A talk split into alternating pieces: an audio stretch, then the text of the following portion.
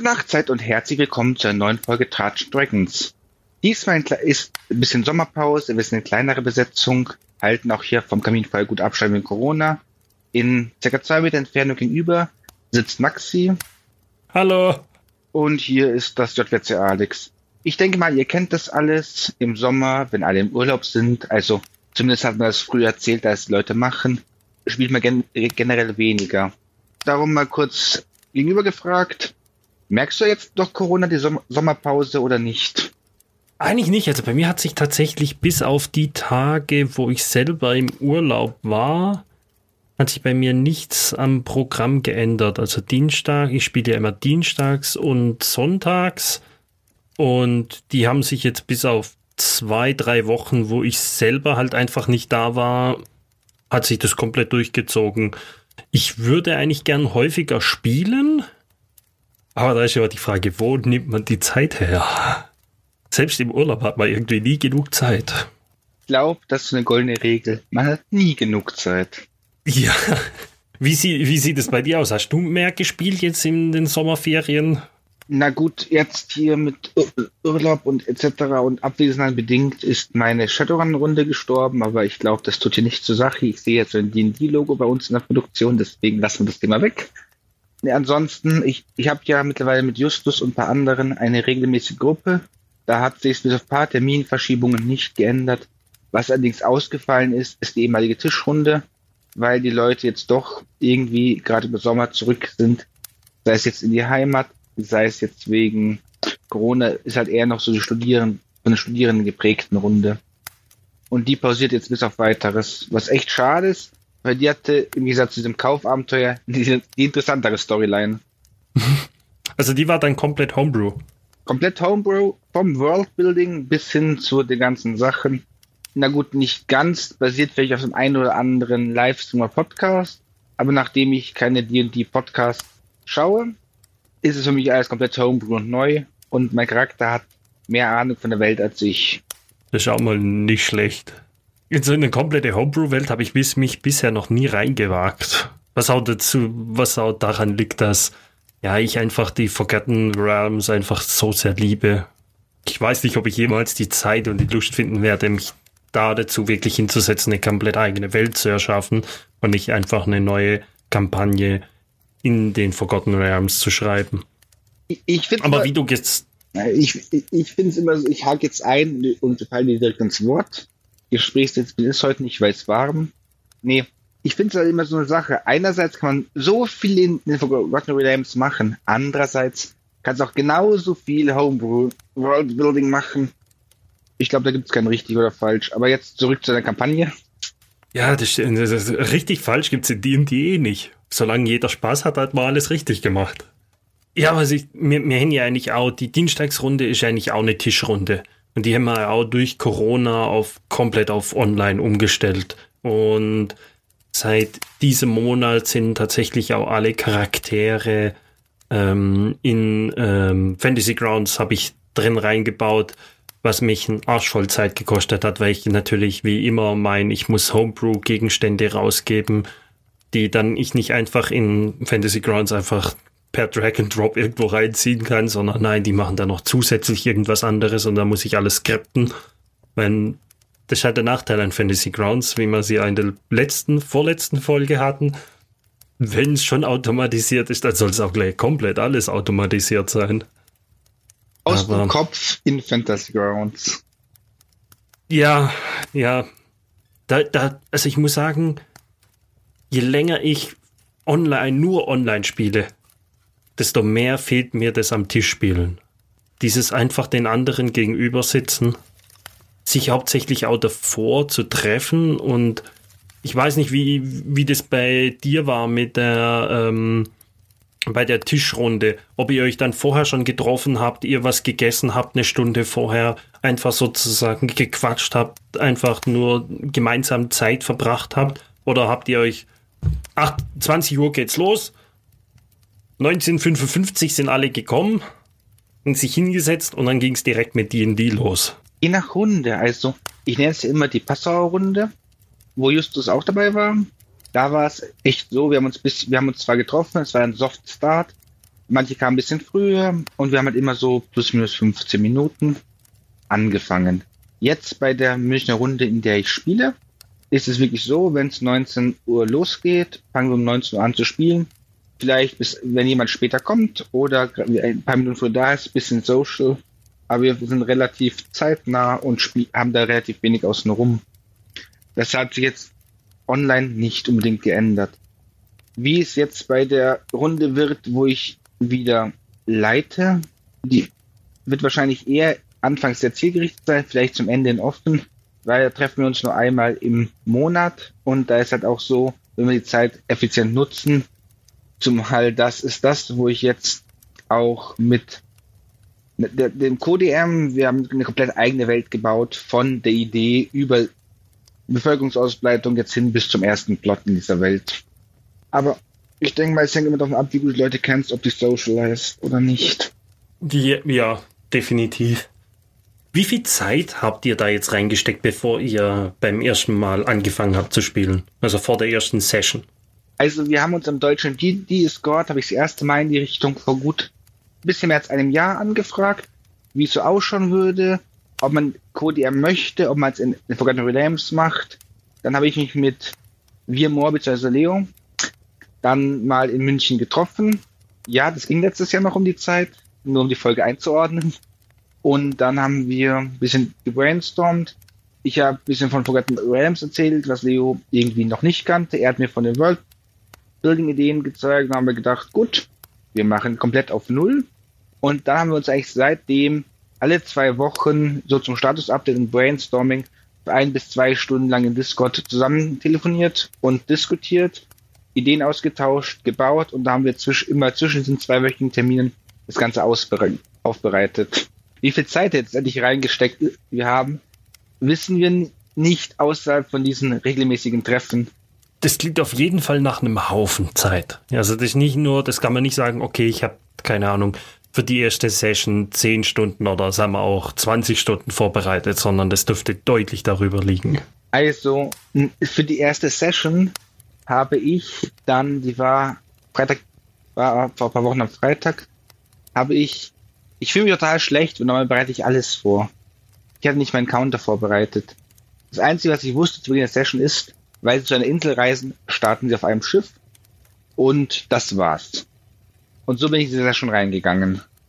Ich, Interessant. Ich, und halt noch, was ich mir ausgedruckt habe, weil ich bin in die Fraktion Totholz und Papier, war halt so nochmal die Beschreibung der Insel, die ich mal mit Leo vor einiger Zeit gemacht habe und, die, und eine Namensliste. Von elfischen, orkischen und zwergischen Namen. Und das war's.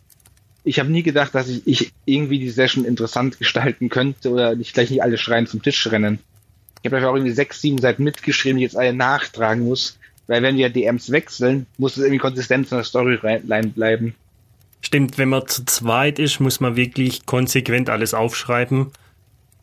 Wenn man allein DM alleine ist, dann zur Not wird halt ein Fakt ein bisschen geändert, wenn man wenn man halt nicht mehr richtig weiß oder so. Aber das wird dann, wenn man zu zweit ist, wird es halt schon deutlich anstrengender. Genau. Aber letztendlich, dass du nicht dauernd wechselt, haben wir auch da so ein paar Sachen überlegt, wie wir wechseln nach Meilensteinen. Das bedeutet, wir wechseln nicht jede Runde, sondern immer so, wenn es einen sinnvollen Story-Aspekt gibt und dann tauschen auch die Charaktere. Aber und den gemeinsamen großen Arc haben wir uns überlegt, aber Leo weiß jetzt auch nicht, was ich genau vorhabe außer es auf diesen gemeinsamen Arc hinbewegen. Ah, das klingt interessant. Das klingt wirklich interessant. Und, und ich finde es gar nicht so, die Herangehensweise gar nicht dumm, erst zu wechseln, wenn, wenn es tatsächlich Sinn macht, also Story Arc technisch und nicht, oh, ihr habt jetzt Level 10 erreicht und jetzt wechseln wir oder sowas, sondern wirklich auf Story Arc basierend. Dann wissen wir selber noch nicht, wann wir wechseln, muss ich ehrlich sagen. Vielleicht nach drei Sitzungen, vielleicht schon nächste Sitzung, vielleicht nach zehn Sitzungen erst. Das wird sich zeigen. Mit Leveling müssen wir es noch schauen. Wir wollen da nicht, wir wollen da Milestone-mäßig unterwegs sein. Und da ist noch nicht ganz klar, wo die Milestones sitzen. Bisher war Gruppenkonsens, je nachdem, wenn die das Gefühl haben, sie haben ein Level verdient, werden sie sich melden. Wenn wir das Gefühl haben, sie haben, das Level müsste mehr fertig sein, wenn wir drüber, und die Gruppe sagt, ist nicht angemessen, zu früh, zu spät, reden wir drüber. Off Game. Das ist auch mal eine interessante Herangehensweise, weil ich habe ja meine die Sonntagskampagne, die hat ja jetzt erst vor, ich glaube, die hatten nach der letzten Aufnahmesession begonnen. Zur Information, die letzte Aufnahmesession war im Juni irgendwann. Ihr seht, wir hatten schon länger, längere Zeit mal ein paar Probleme, auf eine Aufnahmesession hinzukriegen. Deswegen heute auch die Sommerpausenfolge. Und jetzt habe ich völlig meinen Punkt vergessen, was ich sagen wollte. Ja, das kann passieren. Noch kein Skript. ja, äh, was? Ja. Ah ja, genau, über die Milestones hatten wir es. Äh, Milestone XP. Da hatte ich es mit meiner äh, mit meiner Gruppe, die Sonntagsgruppe, jetzt auch darüber, was sie denn mehr bevorzugen würden. Ob sie Encounter-based XP möchten oder Story Story Arc technisch ähm, Level Up machen möchten. Und ich wäre für beides offen gewesen. Aber meine Spieler haben sich dann für Encounter-Based XP ähm, entschieden. Also natürlich auch für Quests, die man abgeliefert hat, bekommt man auch XP. Aber ich, ich hätte es mal tatsächlich gern mal wirklich eine komplette Kampagne in, mit Encounter-Based, äh, äh, mit Story-Arc-Based gemacht, wobei ich gemerkt habe, ich ver ich habe es mal einen kleinen, kleinen Bereich, lang, äh, kleine Zeit lang in meiner Dienstagskampagne, weil da die, die, äh, mit denen bin ich ja, spiele ich ja seit Anfang an, seitdem ich die in die spiele. Und das heißt, die sind immer meine Versuchskaninchen. Die müssen immer so, wenn ich irgendwelche neuen Ideen habe, müssen die dran glauben. Und ich habe gemerkt, ich habe denen viel zu wenig XP gegeben. Einfach weil ich die Geschichte länger hinauszögern wollte, weil ich, nein, wenn die jetzt schon Level 20 sind, dann ist ja schon vorbei. Oder Level 15, dann bekomme ich die Probleme, ich krieg den Story Arc nicht mehr irgendwie rein und habe dann denen viel weniger XP gegeben, als sie eigentlich haben sollten. Was jetzt im Nachhinein ganz gut war, aber in dem Moment hat's eher für die Spieler war es eher un, unschön, weil es sind halt Wochen oder Monate vergangen, bis zum nächsten Level ab. Ja, das, ich, das ist halt immer die, ich glaube, es kommt immer darauf an, wie sich die Story anfühlt. Wenn sich das Up nicht verdient anfühlt, kann man durchaus ein bisschen zögern, es weiterzumachen. Ja, definitiv. Aber ich glaube, da, da habt ihr eine relativ, da habt ihr jetzt eine gute Lösung gefunden, dass auch die Spieler sagen können, hey, ich denke, wir haben ein Level, ein Level verdient. Ja, wobei es vielleicht auch daran liegt, dass ich so ziemlich die Gruppenkonsensperson beim Leiten bin. Also okay. relativ, relativ viel und ist quasi durchaus sagen, eine Sache, wo ich sagen kann, nun ja, das kann man auch im Gruppenkonsens lösen und dann kann man auch drüber reden und ich nenne es verhandeln klingt so zynisch, aber man kann auch gemeinsam zur Lösung annähern, weil ich sehr viel storybasierend leite und auch gerne spiele und da kommt halt so die Fate-Persönlichkeit in mir durch. Und bei Fate hast du ja relativ viel quasi, ich nenne es mal Konsensentscheidung über Stories, die du triffst. Fate ist ja auch so ein, ein System, das ich echt gern mal ausprobieren möchte. Irgendwann. Wenn du gerne erzählst, kann ich anbieten, können wir mal machen. Ich, ich denke mal, Justus wäre auch dabei. Da haben wir schon, vielleicht noch mit einer Person, können wir uns überlegen, was wir tun und ähnliches. Ich finde, also ich, ich kenne halt wenig fertige Fate-Spiele wie Deponia und ähnliches. Ich arbeite meistens mit dem Fate Toolkit. Das ist so ein, quasi so das Meta drumherum, da gibt es auch mehrere Varianten. Accelerated, Fade Accelerated, Turbo Fade, normales Fade. Aber was da wirklich schön ist, dieser Methodenbaukasten hilft mir jetzt, um den Bogen zu dir und die zu spannen, relativ viel auch D&D auch immer interessanter zu machen. Meine Lieblingsmechanik ist halt dieses Success with Style and das, oder auch das quasi Consequences on Failure Prinzip. Das bedeutet, wenn du irgendwie eine DC nicht schaffst, gibt es Abstufungen, wo du es noch schaffst, aber dafür Konsequenzen gibt. Zum Beispiel, wenn du jetzt schleichen musst und die Stealth-Check DC liegt irgendwie bei 15. Wenn du jetzt eine 14 würfelst, vielleicht hört dich nicht die gesamte Armee, aber die eine Wache wird bisschen aufmerksamer auf dich und du hast keine Überraschungsrunde mehr, aber es ist nicht gleich komplett verloren. Oder wenn du halt irgendeinen Hang runterfällst, ein Athletic-Check, irgendwie unter dem DC bist, nimmst du halt nicht den vollen Schaden, sondern ein bisschen Schaden. Andererseits, wenn du jetzt irgendwie kletterst und sehr gut kletterst und sehr hoch würfelst, kriegst du auch einen Vorteil, was es ein bisschen epischer macht. Vielleicht findest du noch irgendwie einen Kletterhaken, wo ich festhalten kannst oder ähnliches. Oder ein Vogelnest eines seltenen Vogels. Ach, was, da gibt es viele Möglichkeiten, was halt gerade passt. Das stimmt. Das kommt mir jetzt, ähm, das, das mache ich tatsächlich eher leider ein bisschen zu wenig in D&D. Ich sollte es, glaube mir auch angewollen, sowas mehr einzubinden, weil es einfach das, ja, es macht einen Skillcheck interessanter als Save oder Fail, sondern es macht halt, wie du gerade gesagt hast, macht einen interessanter. Das ja, ich kenne das aus Star Wars. Keine Ahnung welche. Ich glaube, alle drei von den Versionen hat es mit diesen ähm, keine Ahnung, ich weiß nicht mehr, wie die Würfel heißen, aber du kannst Succeeden oder aber Threat, genau, Threats können, kannst du würfeln. Also das dann, keine du kommst so Indiana, äh, Indiana Jones-Style, du springst ähm, über den Graben, du schaffst aber nicht ganz und du hängst an der Liane oder sowas. Also du hast einen Success, weil du bist auf der anderen Seite, aber du hast einen Threat, weil du hängst halt jetzt noch an der Liane. Das hängt halt, sowas hängt extrem am DM ab wenn das DM, der DM nicht kann, ist das irgendwie auch blöd, weil dann hast du die Würfel. Deswegen finde ich das D&D-System eigentlich, man kann es verwenden, so wie du es jetzt gesagt hast. Ich sollte es mehr verwenden, ich sollte es mir mehr aufschreiben, aber ich vergesse es immer. Aber da gibt es, also wie gesagt, da gibt es halt 50.000 weitere Ideen. Gerade wenn es darum geht, so Geschichte zu bauen, Dinge interessant zu machen, auch jetzt in Richtung Kämpfe und ähnliches, wenn man, es gibt ein ganzes kleines Büchlein über, wie man halt so Gegner, Adversaries, also Gegner, Organisationen, Gegner etc. baut. Die schauen auch so ein bisschen an, die unterscheiden so ein bisschen zwischen verschiedenen Typen von Gegnern. So, ich finde die Charakterisierung auch ganz toll. Das ich, aber deswegen habe ich es auch übernommen für die, die es gibt so Filler, das sind kleine Minions, die sehen zwar bedrohlich aus, aber wenn die PC die rausnehmen, dann sieht es cool, haben die, können sie glänzen, dann sieht es cool aus. Das sind so die ganzen Minions, die schon was dazu beitragen. Dann gibt es irgendwie noch so Damage-Dealer, die dir einen aufs Maul hauen und irgendwelche Zauberer so in Richtung Threads, die wirklich eine Gefahr für die Spieler darstellen. Spielern darstellen.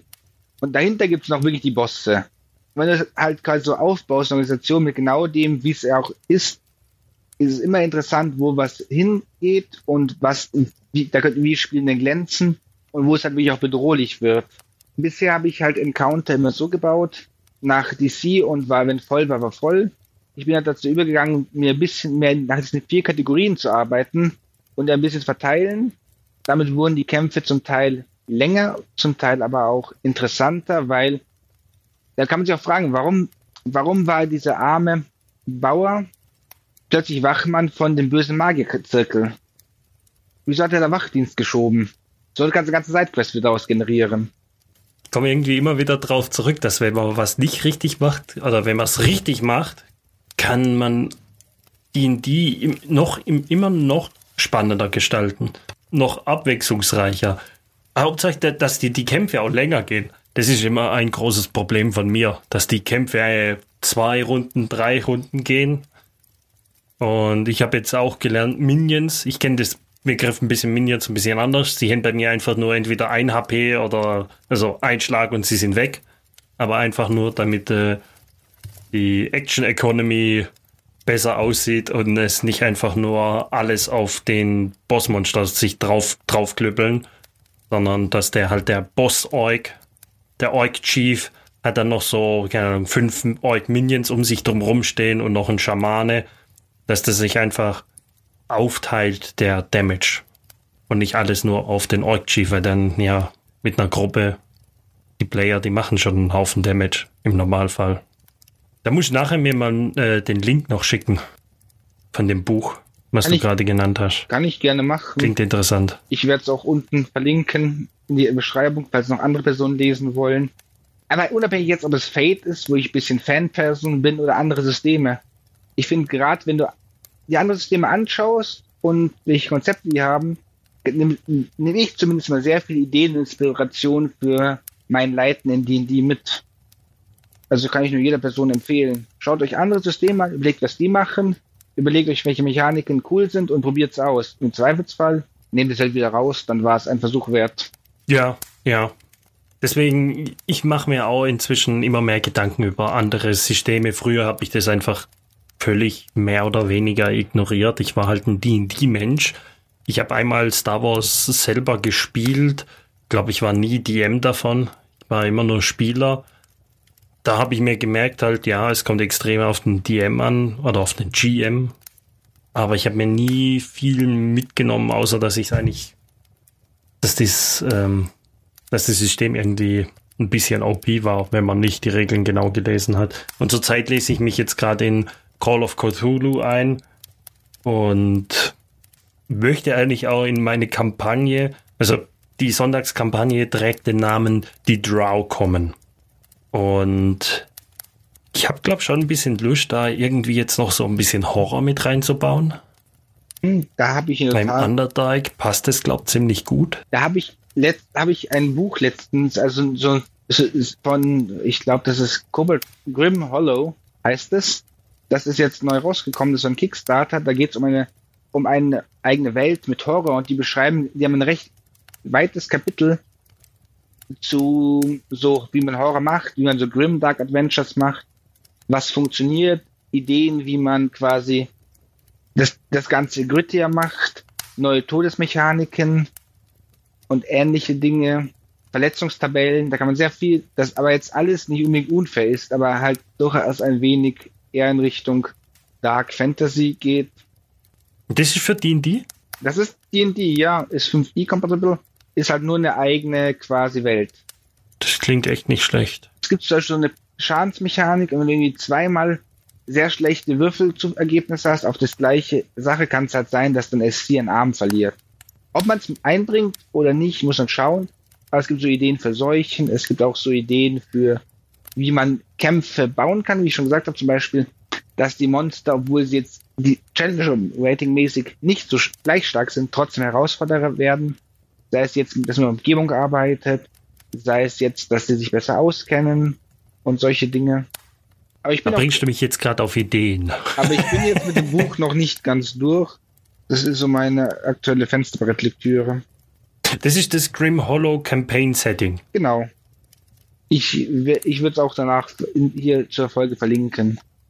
Ja, ich, ich führe gerade so eine kleine Liste mit, was man alles braucht. Oder was wir noch alles verlinken sollten. Das führe ich auch mit. Dann können wir, zwei, können wir gemeinsam vergessen. Ich glaube, wenn ich mich richtig erinnere, bist du auch eher der Horrormensch. Zumindest was so ähm, Lovecraftian Horror angeht? Oder bringe ich da gerade welche zwei von euch durcheinander? Ich mag, mag das, diese Art von Horror sehr gerne, wobei ich auch teilweise einfach so moralisch gritty Campaigns auch unabhängig vom Horror oder nicht liebe. Einfach, wenn sich die Spielenden fragen, haben wir es echt entschieden, war es echt aus unserer Sicht die beste Option später, dann ist es gut gelaufen. Also nicht unbedingt jetzt nur politische Kampagnen, aber auch zum Teil einfach schwierige Entscheidungen, wo man sich mal wirklich damit auseinandersetzen muss.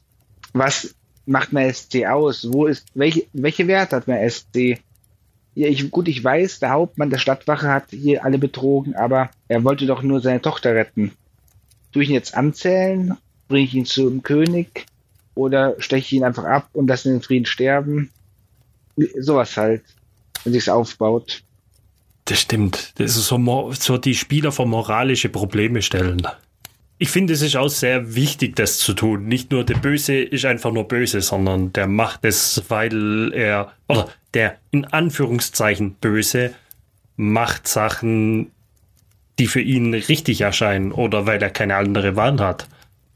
So wie du jetzt gerade mit deinem Wachmann, der äh, die Tochter entführt war und er deswegen dazu gezwungen wurde, Nein, also ja, er wurde dazu gezwungen, in Anführungszeichen.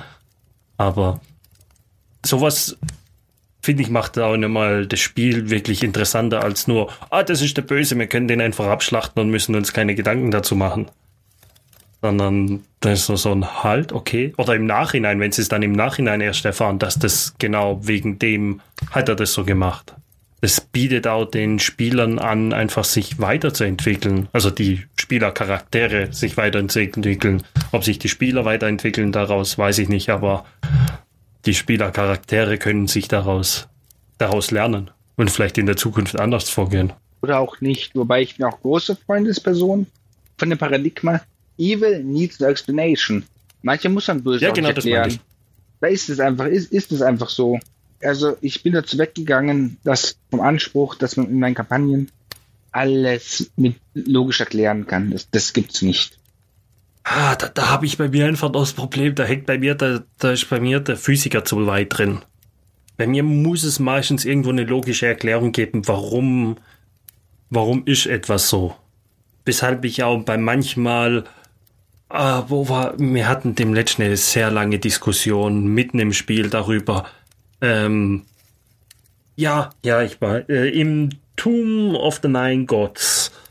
Da gibt es einen Raum, wo alle Gegenstände schwerelos sind und die da drin rumfliegen. Also drin rumschweben.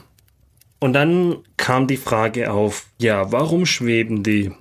Weil die keine Masse haben oder weil sie kein Gewicht haben? Und was passiert, wenn ich dieses Objekt dann schnell beschleunige und jemanden an den Kopf werfe? Was passiert dann? und wir haben da ewig darüber diskutiert, weil im Spiel ist sehr klar, also ich meine, im Buch steht drin, es macht keinen Schaden, wenn es irgendwo dagegen schlägt. Da blutet dein Herz. Ja, genau, das war so. ja. Uh, mir, ist, mir ist das tatsächlich einfach, in, als ich es vorbereitet habe, ist mir das nicht aufgefallen. Da sind erst meine Spieler drauf gekommen, dass man so einen Mist machen könnte. Dass man das dann irgendwie als unendliches Projektil verwenden kann, sondern ich werf's einfach und es kommt halt irgendwann an, weil es, weil es fällt halt nicht runter. Im Weltall. Wie, wie, wie im Weltall, genau, wie im Weltall. Aber ja, da hatten wir eine längere Diskussion drüber, weil wir uns alle nicht einig waren, wie es jetzt sein sollte. Da muss man dann halt doch auch irgendwann mal der DM raushängen lassen und sagen, die Regeln sagen das, so machen wir's. Und da hat dein Erklärungsherz geblutet. Ja. ist halt. Da, da, da, da ist der Physiker das Problem. So, du hast ja gemeint, äh, Evil needs no explanation. Genau. Wie meintest du das? Also, du brauchst, also, das muss nicht den Spielern erklärt werden, warum das so ist? Oder nee. einfach generell? wenn ich jetzt da diesen Nekromaten habe, der Spaß dran hat, irgendwelche Leute wieder hochzuholen und das Dorf auszurauben, muss ich das nicht weiter nach erklären können, weil vielleicht gibt es auch keine Erklärung. Der macht das, weil es ihm Gratifikation bringt. Fertig. Ja, aber dann hast du ja schon eine Erklärung. Es macht ihm Spaß. Aber keine tiefergehende, keine, hatte er eine schwere Ach so, Kindheit. Ach so, meint, okay. Okay. Ja, jetzt kann ich es auch mehr unterschreiben. Ja, weil solange es ihm Spaß macht, ist ja eine Erklärung. Manche Menschen sind einfach, die haben irgendwo einfach einen Schuss. Und warum soll es den, den, die nicht auch geben? Man nehme Trump. Keine Politik am Spieltisch. Naja, aber andere Frage. Hast du schon mal gezählt, wie viele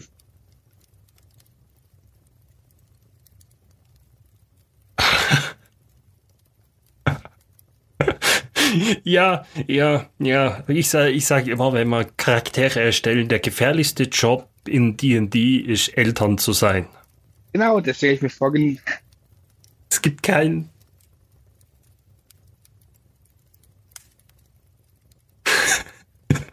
ja, ja. Ja, genau, aber das stimmt. So keine untragische Backstories. Wobei in der einen Runde spiele ich jetzt eine Tochter reiche Forschenden, so, ja, wir haben auch unser eigenes Siegel. Die hat sich halt selbstständig gemacht, verkauft gerade Bücher, also wenn sie den Laden mal offen hat, hat eigentlich ganz gutes Verhältnis zu ihren Eltern. Da bin ich echt gespannt, ob nicht, wenn jetzt der DM die sterben, sterben lässt, mache ich Justus dafür platt. dann darf er den ganzen Charakter, dann, dann wenn ich mir sehe, darf er den ganzen Charakterbogen essen. Essen. Äh. Stimmt, das ist dann die andere Gefahr. Entweder sie, äh, die Eltern sterben während der Character Creation oder irgendwann dann wegen Plot Necessity. Ja, ich, ich überlege gerade. Ich glaube, bei mir von den, keine Ahnung, 20 Charakteren, die bei mir jetzt, so circa 20 Charakteren, die bei mir schon gespielt haben, glaube, waren bloß einer oder zwei, wo die Backstory nicht dramatisch war von Haus aus. Wobei bei einer, äh, bei unserer Clericerin von der Dienstagsgruppe, da ist er jetzt eigentlich auch nicht wirklich dramatisch in dem Sinne. Nur als sie zurück zu ihrem Dorf kam, war das Dorf nicht mehr da. Magischerweise oder geratet? Magischerweise, magischerweise. Magischerweise. Die sind woanders. Die sind in einer, als, als die Spellplague loslag, hat, losging, hat das Dorf sich ähm, in eine andere Realm teleportiert, um sich besser schützen zu können vor dem ganzen Chaos, was dort ausbricht. Und sie war halt da schon aus dem Dorf raus und hat das halt, deswegen wusste sie das nicht, bis sie jetzt vor kurzem dort angekommen ist, dass hm, das Dorf einfach nicht mehr da ist. Beziehungsweise bloß Ruinen rumstehen. Aber halt alles nur als Illusion. Na gut, das ist nicht ganz so tragisch, muss ich sagen also sie weiß theoretisch noch nicht, dass dem Dorf alles gut geht. Sie weiß bloß, dass das Dorf in einem anderen Realm ist. Aber ja, das wird sich auch noch aufklären. Aber es wird, ja, es wird nicht dramatisch. Aber alle anderen, das stimmt, so wie du es jetzt gesagt hast, sind alle dramatisch. Wie sieht es bei dir aus? Weil du hast ja auch schon mehr gespielt. Aber du hast jetzt gesagt, dieser eine Charakter, der Charakter, den du jetzt gerade spielst, ist, er hat keine dramatische Backstory. Haben alle deine Charakter keine dramatischen Backstories oder? Je nachdem, muss ich sagen. Also da gibt es kein irgendwie keine Linie. Ich überlege halt irgendwie, was für ein Rezept habe ich und dann überlege ich mir eine Backstory, die passen könnte. Manchmal sind, verliert man die Eltern, manchmal auch nicht, manchmal passiert was Tragisches, manchmal auch nicht, aber ich zwinge das jetzt nicht unbedingt. Manchmal ist der Grund, auch auf Reisen zu gehen, einfach auch da, na gut, ich bin halt da, ich finde es interessant, dann mache ich das halt. Ich glaube, realistisch betrachtet, die wenigsten haben eine wirklich tragische Backstory. Weil ich finde, persönlich immer sowas schwierig zu spielen, weil gerade wenn es einzelne Ergebnisse sind, die kannst du nicht so wegstecken. KriegshellInnen mit Trauma. Sowas kann bei jedem Kampf wiederkommen. Und das ist auch so irgendwie, das möchte ich auch nicht ausspielen, weil irgendwie bringt es mir persönlich beim Rollenspiel keinen Gewinn. Da spricht eigentlich einen, einen wahren Punkt an. Alle haben den dramatischen Background, aber keiner lebt mit dem Trauma daraus. Da ist nichts. Da ist eigentlich jetzt, wo ich so drüber nachdenke, da ist eigentlich ganz selten. Es ist dann zum Beispiel bei einem, der, da ist die Familie bzw. das ganze Dorf von den Drow ausgelöscht worden. Das heißt, es ist ein Hass auf Drow da. Aber der äußert sich jetzt auch nicht wirklich irgendwie so allzu krass. Also er wird sich vielleicht im nächsten Story Arc äußern, weil da wird es genau gegen dieses Haus gehen. Aber hm. ja, ansonsten, ich, ich weiß nicht, wie viel du Critical Role schaust. So gut wie gar nicht. Du kannst jetzt einfach abholen und spoilern. Okay, ich, ich, ich werde nicht allzu viel sagen, aber da, ähm, da ist Caleb, der von äh, Liam O'Brien gespielt wird, der Zauberer, der hat auch eine dramatische Erlebnis gehabt. Und jedes Mal, wenn er mit Feuer einen anderen Humanoiden umbringt, muss er auf seinen, auf seinen Trauma-Chart würfeln und hat dann einen bestimmten Effekt, wenn er den Save failt, glaube ich, ist es, ich glaube, es ist ein Save, den er machen muss. Und wenn er den failt, dann würfelt äh, der DM in D100 und das bekommt er dann, ich glaube, da war schon Paralyzed mit dabei für eine Runde oder so Zeug. Und eigentlich müsstest, wenn du so solche Backstories schreibst, dass deine Eltern von Drow oder sonst was umgebracht werden, müsste man ja eigentlich sowas deutlich mehr in die ganzen Kampagnen einbauen, um die Backstories wirklich einzubinden. Genau, das einmal das und da ist halt die Frage wieder bei solchen Sachen, wie sehr machst du halt den Charakter unspielbar oder, oder einfach so schlecht, dass es nicht mehr Spaß macht, ihn zu spielen. Deswegen. Mm, das stimmt. Ich überlege gerade bei meinen ganzen Charakteren, die ich jetzt so NPCs mäßig, die ich erstellt habe, die andere Abenteurer sind. Ich glaube, da haben noch alle die Eltern. Ich glaube, da ist nur einer dabei, der keine Eltern mehr hat. Aber der weiß auch bloß, dass er, der, der, der kennt einfach seine Eltern nicht. Das ist ein anderes Problem. Ja, und da ist auch der Punkt, ihr, du kannst im Spiel nicht all das anbringen, auch wenn du es möchtest. Du, sondern ich finde es immer schwierig beim Leiten die Grenze zu ziehen. Wie viel Backstory von welchem Charakter gibst du, wie viel Fokus? Ja, das, das ist irgendwie immer ein zweischneidiges Schwert. Weil ich weiß nicht, wie, wie es bei dir am Tisch au aussieht, die Aufteilung von den Spielertypen. Äh, wie viele ähm, zurückhaltende Spieler du hast. Und Hauptsache bei denen, also ich weiß bei Spielern, die gerne im Vordergrund stehen. Da weiß ich, die kann ich auch gern als Spielercharakter in den Vordergrund stellen. Die haben damit kein Problem. Aber Spieler, die eher zurückhaltend sind, bin ich mir nie so sicher. Soll ich denen jetzt die Chance geben, in den Vordergrund zu treten mit ihrem Charakter? Also ein Story Arc, der eigentlich mehr oder weniger auf sie, auf ihrem Backstory basiert? Oder wollen sie einfach, dass so in der Geschichte immer mal wieder auftaucht und sie so, so kleine Momente haben oder größere Momente, aber nie so ein Story Arc, der jetzt, sagen wir mal, zwei oder drei Monate oder sagen wir mal neun Sessions oder sowas geht, bis der abgehandelt ist. Wie, wie löst du das, sowas? Ich frage nach, also das ist ganz einfach. Ich frage bei den Leuten nach, es wird sich anbieten. Wie schaut's aus? Wird Charakter, würdest du es mit dem Charakter spielen oder lassen wir es? Und ich habe auch schon wegen dessen Story Arcs einfach gelassen. Ja, da kommt ein, da kommt da einfach mein üblicher zynischer Pragmatismus durch. Na gut, dann ist halt nicht next. Okay, weil bei mir ist da im Hintergrund, weil wenn ich, wenn der Charakter eh schon, also wenn der Spieler eh schon schüchtern, also nicht, nicht der Charakter, sondern der Spieler schüchtern ist, sagt er dann einfach nur nein, weil er sich nicht traut, ja zu sagen? Und soll ich ihn einfach in Anführungszeichen zwingen, mal über seinen Schatten hinauszusprengen und zum, und dann vielleicht zu merken, hey, das ist ja gar nicht so schlecht ich kann mich hier auch mal was trauen. Ich bin hier unter Freunden. Und ich, ich sehe es bei mir selber. Ich war früher ein furchtbar schüchterner Mensch. Und heutzutage, ich setze mich als DM dahin, mache mich zum Affen in Anführungszeichen. Ich mache Stimmen. Ich hampel rum. Ich denke mir Geschichten aus. Wenn mir das jemand vorher gesagt hätte, hätte ich dem meinen Kopf gelangt und gesagt, nö, das mache ich niemals. Nicht mal vor meinen Freunden. Und jetzt mache ich es live vor Zuschauern. Ja, das die ich nicht ich. kenne. Und deswegen bin ich mir nicht so, und ich wurde halt sozusagen da dazu gezwungen, in Anführungszeichen, weil, ja, es, ich war der DM. Es gab keine Alternative.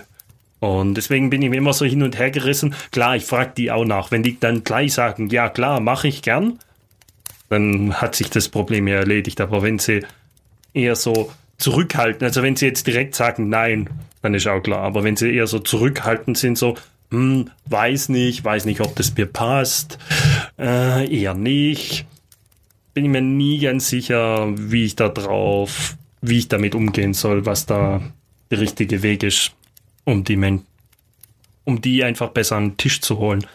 Was mich jetzt nochmal interessieren würde bei an deinem Tisch, herrscht da eine Wir sprechen im Charakter Regel? Oder, oder gibt es da auch so also Out-of-Character-Speeches? Also wenn die Spieler sich untereinander unterhalten, machen wir jetzt das oder das. Ich da als ich als DM erlaube mir da immer mal wieder, wenn die jetzt vor einem, äh, vor einem Händler stehen oder sonst irgendwas und fangen dann an rumzudiskutieren, dann bin ich ab und zu der, der Arsch und sag äh, in, in der Stimme von dem Händler, hey, ich krieg doch alles mit, ich stehe vor euch. Wenn ihr schon über, über mich reden möchtet, wie ihr mich ausnehmt, dann geht irgendwo anders hin, wo ich es nicht höre. Aber nicht direkt hier. Das, das Oder er ruft gleich nach der Wache, je nachdem, was es halt ist. Das muss ich mir merken, das finde ich eine ganz gute Idee. Meine Antwort auf deine Frage wäre das Klassische. Im Prinzip aber. Also, je nachdem, wann es ist, mal lasse ich es zu, mal, mal weise ich drauf hin. Kommt immer drauf an, wann und wie, aber ich probiere, ich probiere es, ich probiere es, wenn ich so überlege, meistens sanft in den Charakter zu lenken. Und wenn ich einen ganz schlechten Tag habe, läuft halt auch, wenn sie in, wenn sie dann diskutieren, die Zeit im Spiel weiter und dann ist halt die Gelegenheit vorbei. Weil das ist halt für mich dann gerade, die SCs stehen da und denken nach. Genau, genau so, so sehe ich es halt auch. Deswegen, ich bin eigentlich kein großer Fan von Out of Character sprechen, sondern ich bin eher einer, der sie eher dazu zwingt, macht alles, was ihr sagt, wird als In-Charakter ge ähm, gezählt. Das heißt, wenn gerade, ja, wenn du vor einem Händler stehst und sagst, äh, komm, du lenkst ihn ab und dann kann ich ihn ausräuben, ausrauben. Ja, das könntest du auch in der echten Welt, könntest du nicht direkt vor ihm stehen und das sagen. Selbst wenn du dich zu ihm rüber, rüber äh, beugst und ihm ins Ohr flüsterst, dann wird er sich denken, äh, warum flüstern die jetzt da so ewig und unterhalten sich nicht mehr weiter mit mir über diesen Gegenstand, den ich gerade sie ihnen anbiete? Genau, ja. Ich muss halt sagen, es bei einem Kampf gestehe ich, dass sie mehr zu als jetzt beim, beim bei Social Encountern. Ja, wobei ich habe mit meiner Familie schon gespielt. Inzwischen bin ich der, der Meinung, das ist kein Spiel für meine Familie. Die müssen ein anderes, ein anderes Regelsystem spielen, nicht Dungeons and Dragons. Wir haben für, also wir haben auch mit Minds of Fandelver angefangen und Spoiler, der erste Kampf ist gegen diese Goblins da. Wir haben für diesen ersten Kampf mit den Goblins, glaube drei Stunden, vier Stunden verbracht. Und es lag nicht daran, dass die noch nie D&D gespielt haben, sondern die vor jedem Zug, den der jemand anderes gemacht hat, zehn Minuten diskutiert haben, was jetzt der beste Weg ist für die. Und das ist dann auch ein bisschen arg krass. Da, da muss man dann eher, keine Ahnung, Warhammer 40k oder so irgendwas spielen, wo es nur darum geht, wie wie kann ich taktisch vorgehen. Ja, D&D ist kein Tabletop. Und ja, ja, genau. Es war ja. mal eins, um die bösen Kommentare vorzubeugen. ich spiele selber auch immer gern noch mit, mit Figuren, einfach weil es ist einfach für mich einfacher zu, zu visualis visualisieren, wo steht wer. Wenn ich hier jetzt einen Fireball hinkaste, dann hole ich halt meinen äh, 20 Fuß Radius Durchmesser, äh, Radius ähm, Kreis herausheben über die, die Karte und sage, ja, hier, so sieht's aus. Ähm, der und der ist drin, der ist nicht drin. Ist für mich, bevorzuge ich. Zusätzlich mag ich Minis, aber es ist kein taktisches Spiel. Es ist nicht so taktisch, dass du musst vorher genau drüber diskutieren, was du tust, um zu gewinnen. Der DM ist nicht gegen dich er spielt zwar auf der anderen, er sitzt zwar auf einer anderen Seite von dem Schirm, aber er ist nicht dein Feind. Er möchte, dass du Spaß. Das ist der Grund, warum ich nie einen DM-Screen verwende. Echt? Ich spiele ohne DM-Screen. Ich, ich könnte nicht, weil da stehen so viele interessante Notizen drin und Regeln, die ich ständig vergesse. Gut, ich bin, halt der, ich bin halt der Meinung, dass was ich weiß, das weiß ich. Wenn es eine wichtige Regel ist, muss in der Gruppe jemand wissen, sonst wird sich schon irgendwie storytechnisch, erzähltechnisch lösen. Wenn es darum geht, dass die, die Sonderregel für Unterwasserkampf, dafür habe ich DMG und die kann ich nachschauen. Dann dauert es halt zwei Minuten. Ja, okay. Oder im Normalfall, wenn hast du den Kampf ja dann vorbereitet und dann kannst du ja nochmal durchlesen, wie es funktioniert. Ähm, nee, bei mir geht es eher so, bei mir stehen so Sachen drauf wie, was machen die ganze ähm, Stati, die du bekommen kannst, die ganze Conditions, die du bekommen kannst. Bei, keine Ahnung, ich kann mir das nicht merken. Diese 8, 9, 10 Stück, die kann ich mir einfach nicht merken. Und deswegen habe ich die einfach gern direkt vor mir und muss dann nicht jetzt erst in D&D Beyond reingehen und das googeln, weil selbst jetzt, wenn ich hier am Tisch online spiele, liegt der DM-Screen neben mir. Einfach weil da einfach, ja, das Zeug direkt da ist was ich brauchen für Die Stati, für die Stati gibt es eine total schöne Webseite, wo alle Stati nach aufgelistet sind. Und wenn du drauf drückst oder am Tablet auch drauf mit dem Finger drauf gehst, siehst du quasi, was der bedeutet, was Folgendes hat, etc. Es geht von Angles Conditions über Reactions bis hin zu Prone. Ich, ich werde das auch beim verlinken, weil ich finde die Seite einfach klasse. Das klingt echt nicht schlecht. Weil du bist ja, du hast ja Papier, aber dann Hast du dann ein Handy oder ein Tablet neben dir liegen, genau für sowas? Oder? Meisten, ja, ich habe, ich habe ein Handy da, wo ich ein paar Sachen halt nachschauen könnte.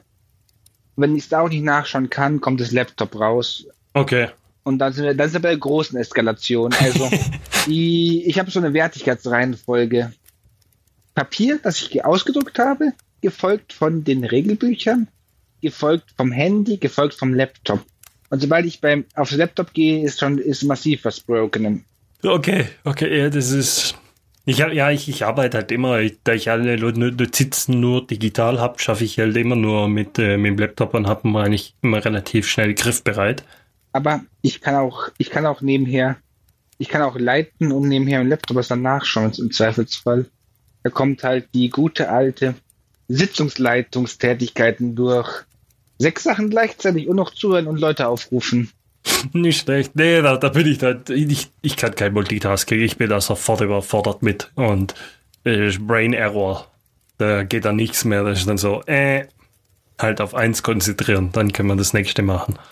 Nee, aber zum Beispiel etwas, wo, wo auf meinem DM-Screen draufsteht, weil es mich furchtbar nervt, dass ich es mir nicht merken kann und ich immer die Krise kriege, wenn ich eine andere Zahl erfinden muss, ist, wie lang dauert es, eine Potion zu craften oder eine Spell Scroll oder sonst irgendwas? Das kommt doch relativ häufig bei mir, kommt die Frage und ich kann sie mir einfach nicht merken und jedes Mal eine andere Zeit und eine andere Zahl zu sagen, ist halt auch irgendwie, ja, da habe ich dann Kontinuitätsprobleme. Wenn ich da, letztes Mal habe ich gesagt, das kostet, das ist ein Tag für eine Cantrip und drei Tage für First Level und sieben Tage für ein Second Level Spell mit entsprechenden Kosten. Ich glaube da tatsächlich, dass die Zahlen passen müssten, wenn mich nicht alles täuscht.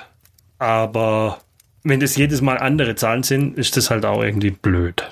Weißt du, wie ich das löse? Ganz einfach. Ich denke mir einmal Zahlen aus und dann die Person, die spielende Person, die das craftet, ist eine, ist eine Verantwortung für diese, für diese Zeiten. Stimmt, so kannst du auch machen. Hier, jetzt ist dein Problem. Oder noch besser, die Person, die das Problem hat, kommt mit der Lösung, dann sage ich für mich, cool, das passt. Und dann ist auch erledigt. Das stimmt, solche Spieler mag ich auch, wenn sie kommen mit irgendwas aber ich gebe halt hier den Spielenden massiv viel Autonomie und ich glaube, ich habe von keiner Gruppe mir je die Charaktersheets gegengerechnet und durchgelesen oder ähnliches, nur halt so vom Storymäßig, um die Charaktere besser kennenzulernen, aber nie irgendwie dahinter.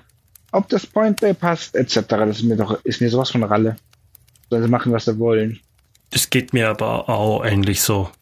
Ich, wenn, wenn sie meinen, sie müssen sich einen Punkt mehr in Charisma reinschieben, dann sollen sie es halt tun.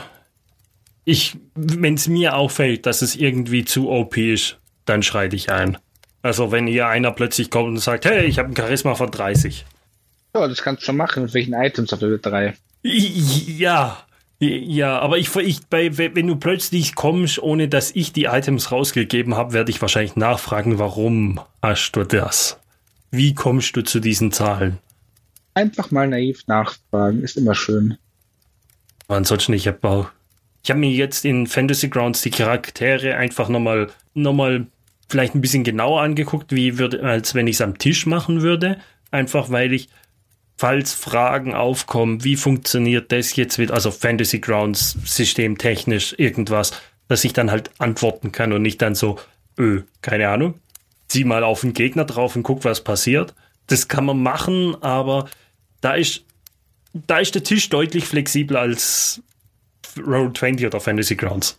Bei, am Tisch kann ich einfach mal sagen, sure, mach halt und ich versuche da irgendwie was draus zu machen.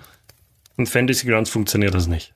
Das ist da zu eng auf Schienen unterwegs, dass wenn du da hier, ich möchte jetzt, keine Ahnung, ich möchte jetzt noch ein Dagger of Venom irgendwie, dass der dann Venom, aber dann muss er ein Constitution Save machen wenn das nicht alles richtig drin steht und richtig auf die Gegner draufgezogen wird, dann ist das doch ein Arsch voll Arbeit, das dann zu reparieren, weil dann muss ich den Charaktersheet öffnen, also vom, von dem Gegner, muss ein Constitution Save würfeln.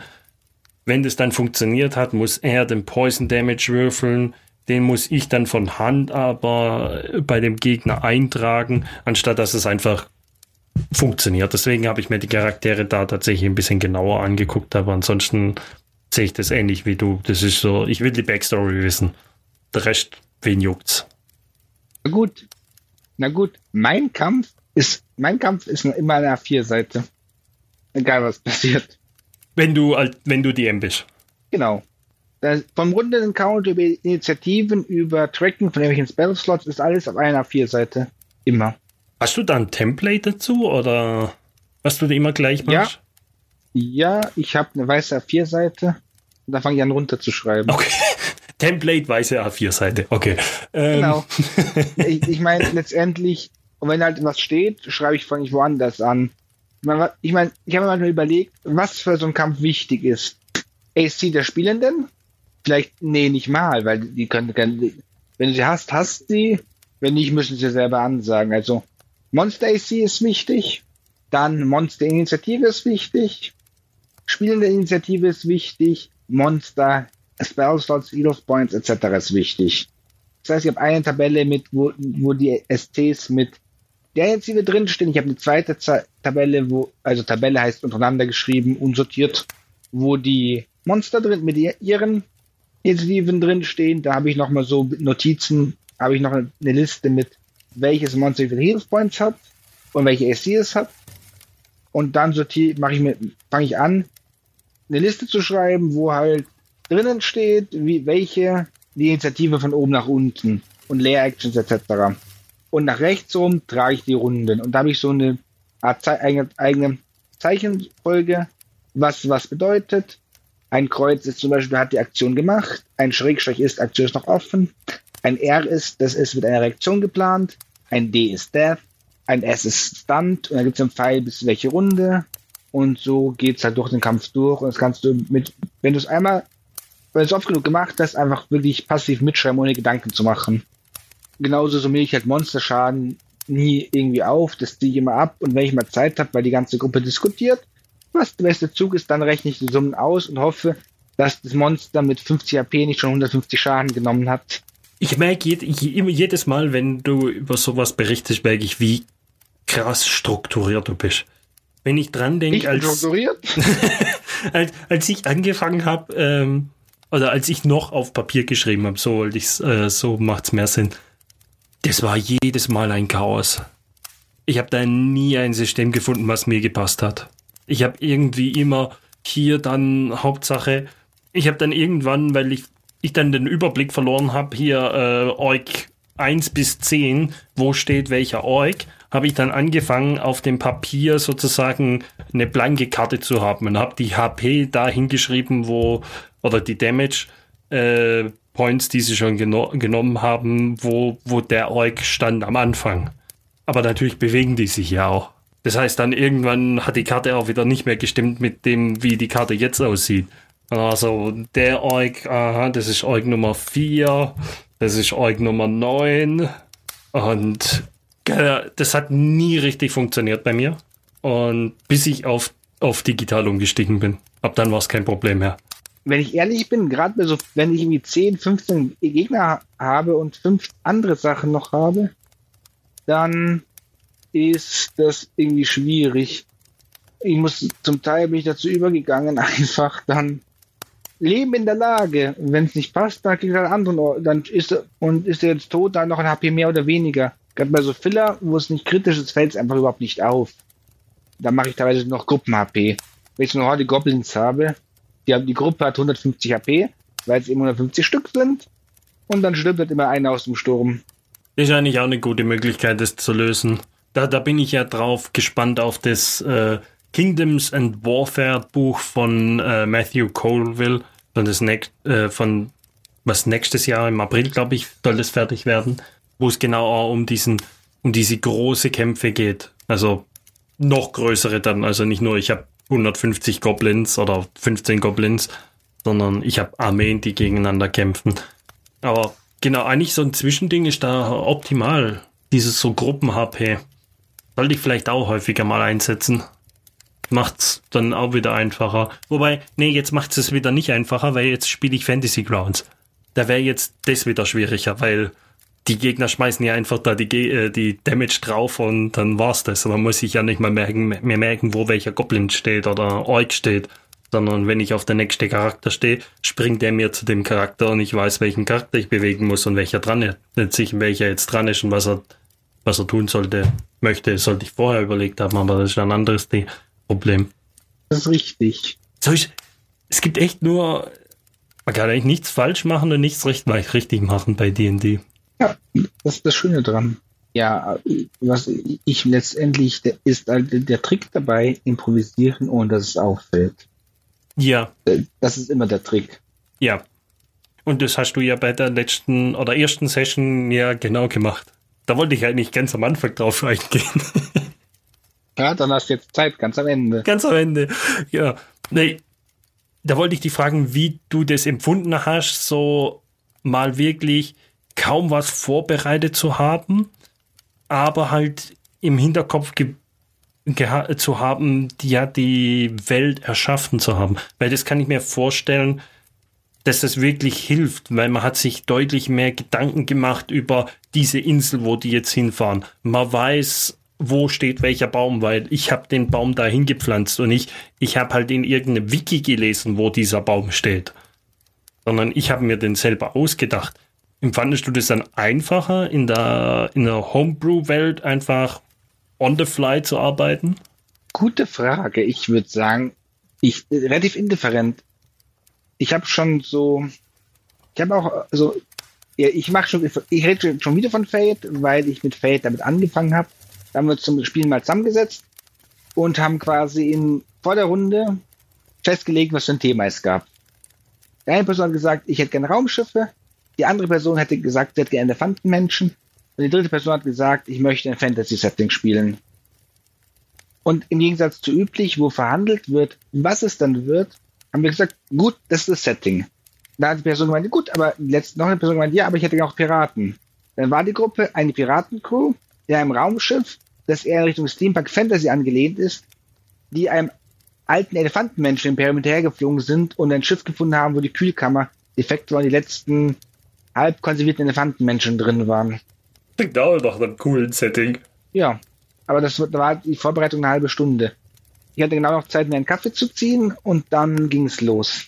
Von daher, wenn du die Welt kennst und Ahnung hast, egal ob es Wiki ist oder selbst gebaut, es sind irgendwie so zehn Minuten, und du weißt, die starten am Schiff, ist sehr geschenkt im Vergleich dazu. Den Rest ziehe ich mir einfach aus dem Schuh. Ich, ich bevorzuge es ja tatsächlich nur so einen ganz groben Plan zu haben, was kommen wird. Ich habe vielleicht einen Encounter vorbereitet, einfach wenn Encounter on the fly tatsächlich durchaus schwieriger ist zu designen, als wenn ich Zeit habe und mir Gedanken machen kann und einfach die ganzen Guides, also, äh, Monster Manuals und sonst noch was alles durchgehen kann und coole Kreaturen raussuchen. Aber ansonsten die Story, die liebe ich, die on the fly zu erstellen. Einfach, was machen die Spieler, darauf eingehen, in die Richtung weiterentwickeln. Also ich habe natürlich so, so der grobe Plan, wo soll es hingehen im Kopf, aber ich fange dann an, genauso. Ich weiß, dass jetzt nach, nach, dem, nach der Sommerpause mit meiner Dienstagskampagne wird es weitergehen, dass typischerweise wird es sein, dass ein, ein Botschafter oder ein Messenger zu ihnen an die Burg kommt und schreit, die Orks kommen. Und dann wird es da drauf laufen. Das ist doch Random Orc Encounter. Alles, was danach kommt, ich weiß, was die Orks vorhaben. Aber wie die da hinkommen, habe ich keinen Plan dazu mir gemacht und werde mir wahrscheinlich auch keinen dazu machen, sondern on the fly schauen, was werden sie machen, wo gehen sie hin, welche Informationen holen sie ein. Keine Ahnung. Das ist echt witzig, weil ich bin, wenn ich länger mit einer Gruppe spiele, komplett das Gegenteil davon. Irgendwann habe ich quasi so in einer Vorbereitung schon die wichtigsten Schritte relativ klein, bis wie sich Charaktere positionieren, dass ich quasi teilweise noch abhake. Dann stelle ich mir die philosophische Frage, war es jetzt Railroading oder Spielautonomie? Oder habe ich noch eine gute Glaskugel am Tisch stehen? Wobei ich finde, gibt es, kann man überhaupt spielen ohne Railroading? Gibt es so komplett ohne Railroading überhaupt? Also meine Antwort wäre darauf nein. Irgendwie versuche ich als DM im, oder werde ich als DM immer irgendwie die Richtung in einer Weise beeinflussen, die die Spieler nicht beeinflussen können. Einfach weil ich habe ja eine Geschichte, wo ich eventuell hin möchte. Selbst wenn du keine Geschichte hast, ist immer, ist eine Art von Railroad, die wird es immer geben. Ich glaube, wenn eine Person zu mir sagen würde, hey, ich leite, ich spiele komplett Open World, ihr könnt machen, was du willst, würde ich sagen, du lügst. Wo ist dein Trick? Wo willst du eigentlich hin? Ja. So wird das nichts. Oder, oder man hat dann so viele Möglichkeiten, so wie wenn, wenn du jetzt mit, äh, mit, ähm, mit, äh, mit dem Hobbit vergleichst. Wo der DM sozusagen einmal die Mittelerdkarte aufräum, äh, aufgerollt hat und die Spieler drumherum saßen und gemeint haben, oh, warum ist da ein Drache über dem Berg? Ich möchte, wir möchten dahin. Gut, dann wird's halt eine Geschichte, wie man da hinkommt. Aber ab dann ist auch ein Railroading. In gewissem Maße. Ja. Klar, wenn man es dann vergleicht mit Herr der Ringe, das ist deutlich Railroading. So, am Anfang wird dir gesagt, hey, der scheiß Ring, den du in der letzten Kampagne gefunden hast, den musst du leider kaputt machen, den musst du zerstören. Das ist dein Auftrag. Das ist ein bisschen mehr Railroading. Also ich denke, es gibt unterschiedliches Level an Railroading, aber es gibt nicht null Railroading. Weil dann passiert nichts. Nee. Dann machst du Kneipenabend. Und selbst da ist Railroading wie die Speisekarte. Genau. Ja, aber ich denke mal über Railroading, da würde mich auch die Meinung der anderen mal interessieren. Da muss ich ein bisschen mehr diskutieren, auch wieder ein bisschen tiefergehend. Oder es wird die kürzeste Folge überhaupt, bei uns alle einig sind. Das müssen wir echt mal nachschauen. Das müsste man. Das wäre eigentlich eine gute Idee für den als nächste Session. Railroading. Open World oder Railroad? Wenn wir das Thema jetzt vorgeben, ist es dann Railroading oder nicht? hm. Kommt darauf an, ob ich einfach die, als nächste Folge das als Thema reinschreibe. Ja, siehst du, wir können nur hoffen, dass das Thema feststeht, bevor die anderen diese Folge hören.